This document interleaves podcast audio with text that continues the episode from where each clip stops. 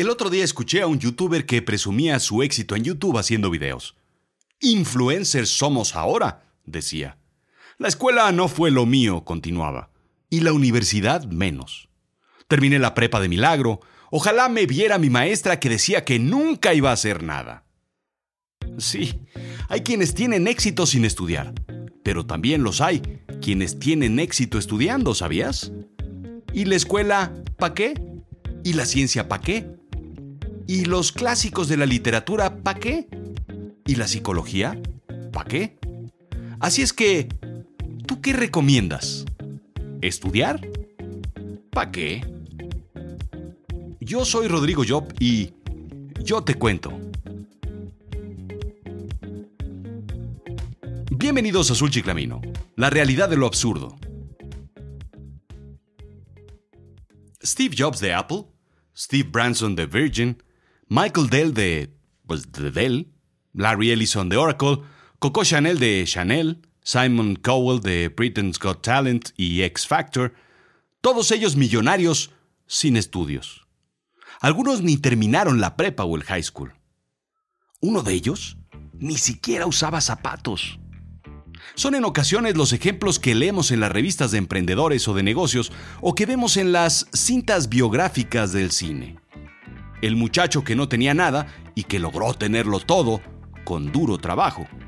Claro, a veces las ves también en el TV y Notas, aunque esas revistas siempre terminan con la última página. Lo que complica nuestra historia de hoy es que a veces se puede entender distinta esta historia. No es necesario estudiar para ser exitoso y tener dinero.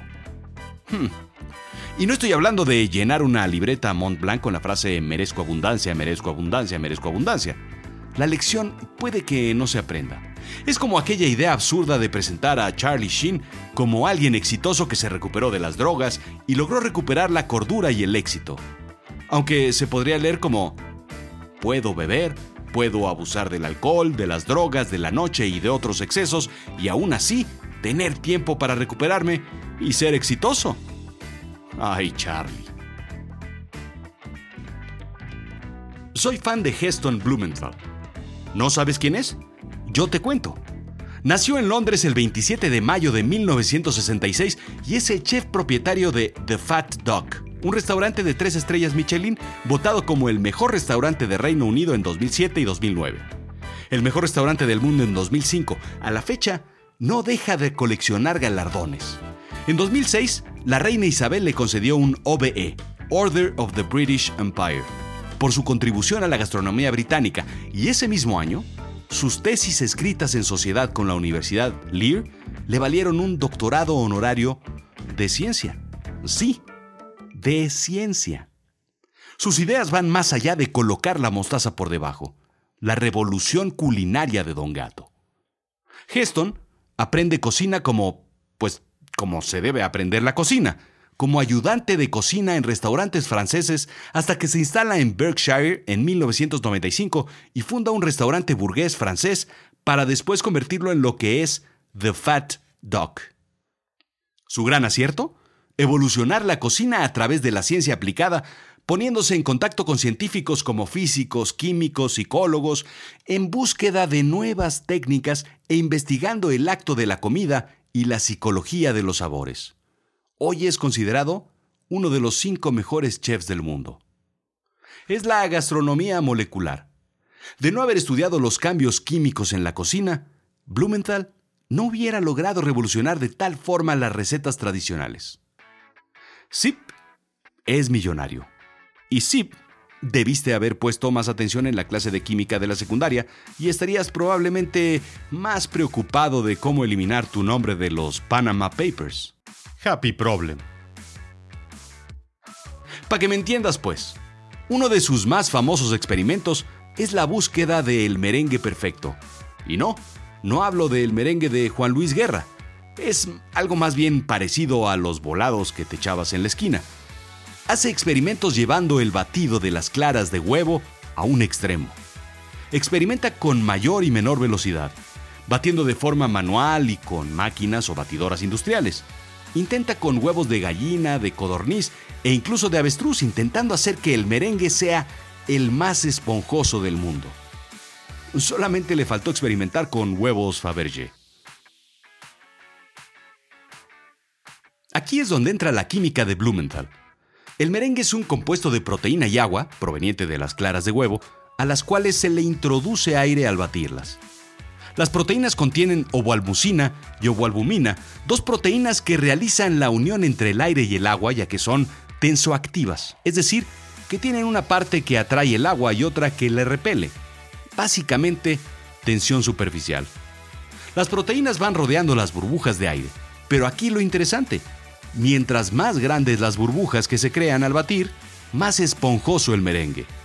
Mientras más se bate, más aire y más grandes son las burbujas, pero hasta cierto momento, no por más batir, se esponja más. Blumenthal entonces piensa en meter su mezcla en una máquina de vacío. No puede inyectar más aire a las burbujas, pero sí extraer el aire de afuera de las burbujas, haciendo que éstas se expandan con más aire adentro. La máquina de vacío que logra pedir prestada se encuentra en una universidad en Reino Unido.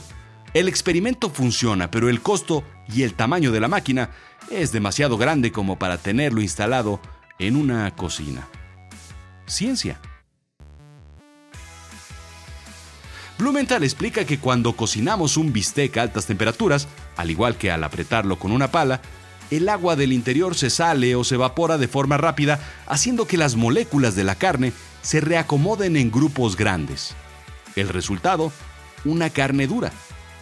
La cocción lenta permite que las moléculas se reacomoden de una manera más amable y en grupos más pequeños sin colapsarse todas juntas, quedando una carne más suave. No estamos hablando de ciencia nuclear ni de diseño aeroespacial, tampoco de ciencia ficción. Es química básica que permite tener nuevos sabores, nuevas texturas, nuevos aromas, nuevas recetas. Lo tuviste en tus libros de secundaria, lo experimentaste en el laboratorio de secundaria, vamos, lo tuviste en tu árbol de Navidad con el juego de química Mi Alegría y... ¿Y tú haciendo videos en Internet? La ciencia en pro de la glotonería. Así es que, me preguntan, ¿y la ciencia para qué? Pues para esto, y bueno, también para saber que el proceso químico exacto y preciso permite extraer una metanfetamina azul perfecta y más cara en el mercado. ¿Verdad, profesor White? John Douglas. Probablemente igual de desconocido que Blumenthal, aunque ya verás que no. Douglas junto con su colega Robert Ressler se encarga de entrevistar a asesinos seriales y criminales sexuales violentos en varias prisiones. Dicen que Fabiruchis solicitó de sus servicios en algún momento. Ted Bundy, Charles Manson, John Wayne Gacy, David Berkowitz son algunos de los entrevistados. Si no sabes quiénes son, ni los googles. Evítate la desagradable investigación. El resultado fue un libro, Homicidios sexuales, patrones y motivos, al cual le siguieron muchos más como No, no, no, en Tlalpan no y ¿Por qué Rosa el Rosa Venus? Douglas tiene estudios en psicología y sociología en la Eastern New Mexico University, una maestría en educación de psicología y terapia por la Universidad de Wisconsin-Milwaukee y un doctorado en técnicas de enseñanza para oficiales de policía por la Nova Southwestern University, entre otros estudios. Ah, y es exagente del FBI. Lo interesante es el desarrollo de técnicas en donde mezcla psicología, reconocimiento de patrones, razonamiento inductivo y deductivo, perfilización criminal para predecir edad, antecedentes, personalidades y otras características de los criminales para así investigar y atraparlos. Para estudiar al artista hay que estudiar su arte, decía. Para estudiar al criminal hay que estudiar su crimen. Y me preguntan, ¿y la psicología para qué? Pero Douglas no sería probablemente tan famoso si no hubiera sido estudiado a su vez por uno de mis favoritos, Thomas Harris. ¿Recuerdas el personaje de Jack Crawford en El Dragón Rojo? El detective del FBI está basado en Douglas. Thomas Harris, el autor de El silencio de los inocentes, pero sobre todo la mente más creativa detrás del villano, villanazo, villanísimo Hannibal Lecter. Nace en Jackson, Tennessee, Harris, no Hannibal, el 11 de abril de 1940. Estudia letras inglesas en la Universidad de Baylor en Waco, Texas. Trabajó para el periódico local Waco Tribune Herald, donde cubre casos de sucesos policiales. Pero lo espectacular de Harris, y donde me identifico plenamente con él, es en su obsesión por la investigación. Harris estudia los casos de tres asesinos seriales y los perfiles de Douglas para crear su obra maestra. Y me preguntan, ¿y la literatura para qué? No sé, tal vez algún día termine entrevistando a famosos criminales como José Luis Calva Cepeda, el caníbal de la Guerrero, o Juana Barraza Samperio, la Mataviejitas, o a Goyo Cárdenas, el estrangulador de Tacuba, o mentes aún más malignas como el Negro Durazo o Arturo la Rata Montiel. Lo que es cierto es que de los 400 de Forbes, los 400 más ricos de Estados Unidos, 63 solo tienen un diploma de high school o preparatoria, el 16%. Billonarios con estudios en leyes, 35. Billonarios con maestría en ciencias, 29. Billonarios con doctorados, 21. Billonarios con estudios de medicina, 5. Billonarios youtubers, 0. Según Steven Strauss, profesor de la Universidad de Princeton, hay tres estadísticas importantes a dar seguimiento. 1. Existe una correlación entre el nivel de educación y los ingresos. Es muy claro y sencillo. Mientras más alto el nivel educativo, más alto el ingreso. Punto. Una persona con estudios profesionales puede tener ingresos hasta seis veces mayores que una persona sin preparatoria o high school terminada.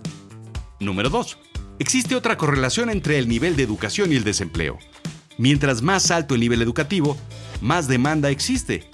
A mayor educación, menor desempleo. Y número 3 existe una correlación entre las hamburguesas y las papas y los refrescos grandes. Y no, no hay ningún estudio que demuestre que a menos estudios, mayor ingreso. Aunque hay muchos ejemplos en el Senado, en la Cámara de Diputados, en Televisa y en otros sitios, aunque esos son casos aparte. Los dos segmentos, el de menor nivel educativo y el de mayor nivel educativo, están divididos por una brecha que bien podría simular dos economías separadas en el mismo país. Los de bajos niveles educativos se han topado con unos 10 años de mayores niveles de desempleo que el segmento de mayor educación.